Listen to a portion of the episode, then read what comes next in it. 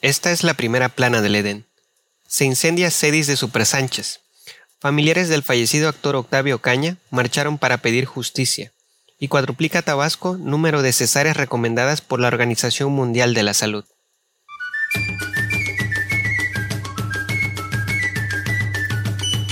Bienvenido a Portadas de Tabasco, con la primera plana de la noticia y lo más relevante que acontece en el Edén de México. Soy su anfitrión, Oscar Frías, y estas son las noticias.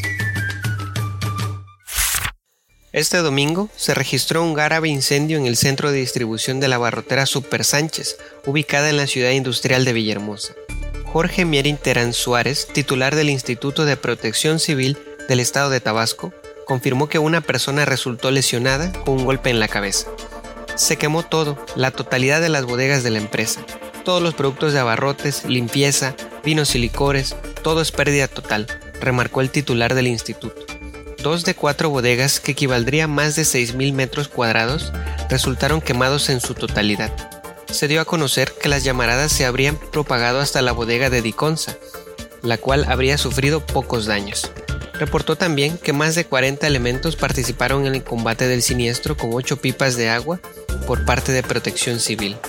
Para sofocar el incendio, se contó con el apoyo del personal contra incendios de Pemex y de la Secretaría de Seguridad y Protección Ciudadana de Tabasco y pipas particulares.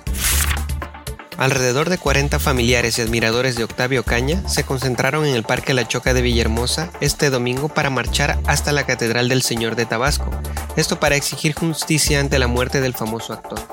Irene Torres, una de las convocantes a la marcha, señaló que este domingo 7 el actor tabasqueño estaría celebrando su cumpleaños 23, por lo que decidieron reunirse para recordarlo, exigir justicia y el esclarecimiento del caso. Es un apoyo moral para la familia, ya que lo que hicieron los policías con Octavio no es válido, pues ellos están para cuidar a la ciudadanía, no para atropellarlos, indicó. La marcha se realizó del Parque La Choca sobre la avenida Paseo Tabasco hasta llegar a la catedral, donde los presentes hicieron una oración y le cantaron las mañanitas. El pasado 29 de octubre, Octavio Caña perdió la vida en Cuautitlán, Izcalli, Estado de México, tras recibir un impacto de bala durante una persecución policíaca. Cabe, cabe hacer mención que el padre del actor y su familia encabezaron una marcha similar en la Ciudad de México. 6 de cada 10 tabasqueños, o 60% de ellos, nacen por cesárea, cuando la recomendación de la Organización Mundial de la Salud es de practicarla solo al 15% de las parturientas. Este porcentaje se incrementó durante el año 2020, cuando la pandemia del COVID-19 encerró a la población. Los números indican que esta intervención quirúrgica podría estar realizándose en exceso por los médicos del Estado, tres veces más de lo que recomiendan, aún conociendo las consecuencias que puede tener en la vida de las mujeres que son intervenidas. En los municipios, Ciclista se accidenta en rodada Jalapa-Tacotalpa al salirse de la carretera y caer en una alcantarilla con una altura de 4 metros aproximadamente.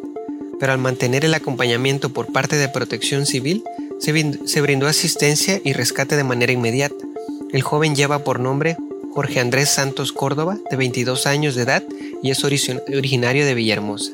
En esta rodada participaron 180 ciclistas encabezados por el grupo de ciclismo de montaña Curocos Bike de Jalapa. Podría haber pesca de sardina ciega en Villaluz para el año 2022, después de que esta actividad estuviera suspendida debido a las restricciones por COVID-19, el alcalde de Taco Talpa, Ricky Antonio, estimó que para el próximo año puede llevarse a cabo la celebración.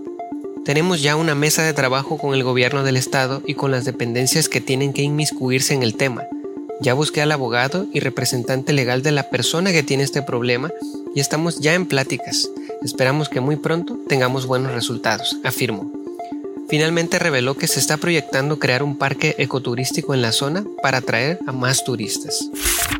Pumas Tabasco no gana pero tampoco pierde, por lo que suma una vez más un empate que le permite permanecer entre los primeros cuatro mejores equipos, esta vez al lograr empate 1-1 ante Rayados en la fecha 15 de la Liga Expansión Torneo Apertura 2021.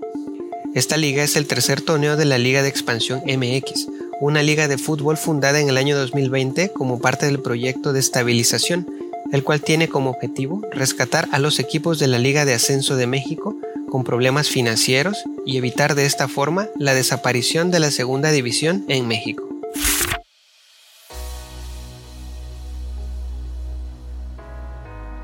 No te olvides de leer los periódicos para enterarte de esta y otras noticias. Soy Oscar Frías y esto ha sido todo en la edición de hoy. Suscríbete a Portadas de Tabasco en Spotify, Google Podcast, YouTube o cualquier otra plataforma de podcast. También ya nos puedes escuchar en Facebook. Si deseas anunciarte con nosotros, escríbenos al email que aparece en la descripción. Muchas gracias por tu apoyo.